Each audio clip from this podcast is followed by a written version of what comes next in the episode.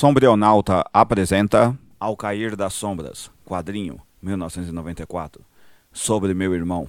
Tem gente que fica ofendida pelo chamado capitalismo de irmão. Acham que deveria destilar todo um ódio justificado contra esse sistema econômico e sua deliberada organização desonesta e que visa a manutenção de práticas de acumulação em prol das classes dominantes e expropriação das dominadas que é no mínimo um tanto infantil dar esse nome fraterno a um modo de organização social que propositadamente criou o racismo e que ampliou o machismo e a homofobia, lhes dando o status de economias políticas coligadas, coordenadas e complementares que, em nome da oferição de mais-valia, nega a felicidade e a satisfação de milhões de pessoas. Essas mesmas pessoas se perguntam se esse termo que utilizo em verdade oculta certa simpatia a qual tenderia com o tempo a uma possível capitulação em favor de seus gestores, uma entrega, uma aliança tácita que se completaria em algum momento e eu passaria a defender abertamente o que repetidamente estou criticando. Que por baixo dessas críticas existe uma admiração pelo que ele é, por sua habilidade em criar situações de controle e de manutenção de poder. Isso explicaria minhas críticas à esquerda, pois em verdade eu nunca teria sido dela, sempre sendo um infiltrado que não tem coragem de assumir lados. Essas pessoas estão vendo elas mesmas. As vítimas do capitalismo que não levam em conta que ele de fato tem vantagens em sua construção negam parte do que ele é e lentamente passam a reformulá-lo, e com o tempo se tornam o próprio sistema. Ao tentar derrotá-lo, o colocam no centro de sua existência e com o tempo vêm a aperfeiçoá-lo. O sistema capitalista, em verdade, os transformou em seus anexos, quase suas sombras. Sua raiva e necessidade de vê-lo humilhado fazem com que percam seu objetivo real, se tornando apenas meros positivistas cooptados. Eu não padeço desse mal. Nesse quadrinho que resenho está a inspiração de como e por que eu chamo o capitalismo de irmão. Grande parte dos pretensos antagonistas ao irmão sistema em verdade parece ser em algum momento absorvidos por ele, porque ao renegá-lo compulsivamente desenvolvem uma necessidade de mantê-lo vivo para justificar suas próprias críticas. Eles não visam eliminar o sistema capitalista e sim executá-lo, no sentido de assumi-lo e deixá-lo mais humano. Tolos, não existe nada mais humano do que o sistema capitalista porque toda a exploração é materialista e não alguma transcendência. Somente aqueles que são seus opositores, suas vítimas que não negam ser suas sombras, têm a capacidade de lutar com ele porque se negam a negá-lo.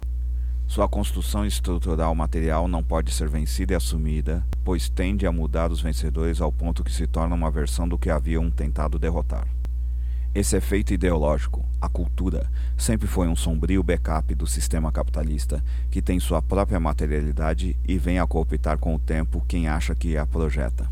A sombra, nos mitos, desde os gregos, são efeitos imanentes distorcidos da realidade concreta, sendo sempre citadas nos escritos e biografias de gente como Sócrates, 470 antes da Era Comum, 399 antes da Era Comum, e Platão, 428 antes da Era Comum, 347 antes da Era Comum. Nos contos de fada aparecem como símbolo da anima, da alma e a habilidade para a reprodução, e os personagens que não a possuem, por sua vez, possuem a matéria, mas em verdade são seres estéreis. Tais discussões aparecem em obras do romantismo alemão, 1798-1950, provavelmente, tais como A Mulher Sem Sombra, 1919, de Richard Strauss, 1864-1949. Para a psicologia, notadamente junguiana, a sombra seria a representação dos conflitos internos, dos medos, do inconsciente sempre ativo e que, ao não ser nomeado, passa a reger os atos do consciente aquilo que é rejeitado passa a fazer parte discretamente da psique. Negar algo de si não significa extirpá-lo de sua mente. Esse quadrinho trabalha tal conceito de maneira fantástica.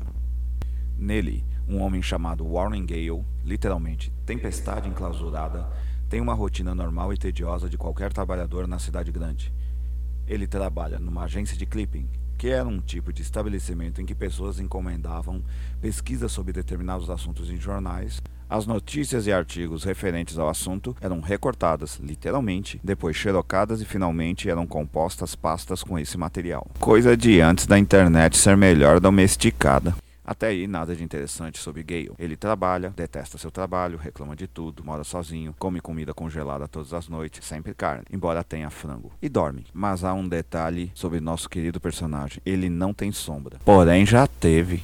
A sombra de Warren Gale se separou dele. Isso fez com que este homem perdesse toda a sua sentimentalidade. Contudo, a sombra necessitava desse alimento, e para consegui-lo, precisa levar pessoas ao suicídio e assim absorver as emoções resultantes. Você que assiste programas policiais violentos como Cidade Alerta 1996-2022 faz algo semelhante ao que a sombra de Warren Gale faz. Aqueles aprisionados em uma vida que não escolheram, que apenas a aceitam, necessitam de impulsos violentos e terríveis, de morte, medo, terror e horror para serem lembrados de sua própria mortalidade. E assim sintam, por meio dessas mortes, um certo desejo de viver. Na mitologia cristã, notadamente inglesa, temos uma figura análoga que executa isso como forma de salvar almas, chamada de devorador de pecados. Então, fingindo criticar algo, no fundo temos a desculpa para sorver do sofrimento alheio e justificar nossa própria existência sem encarar nossa própria sombra. Por meio do abate de outros,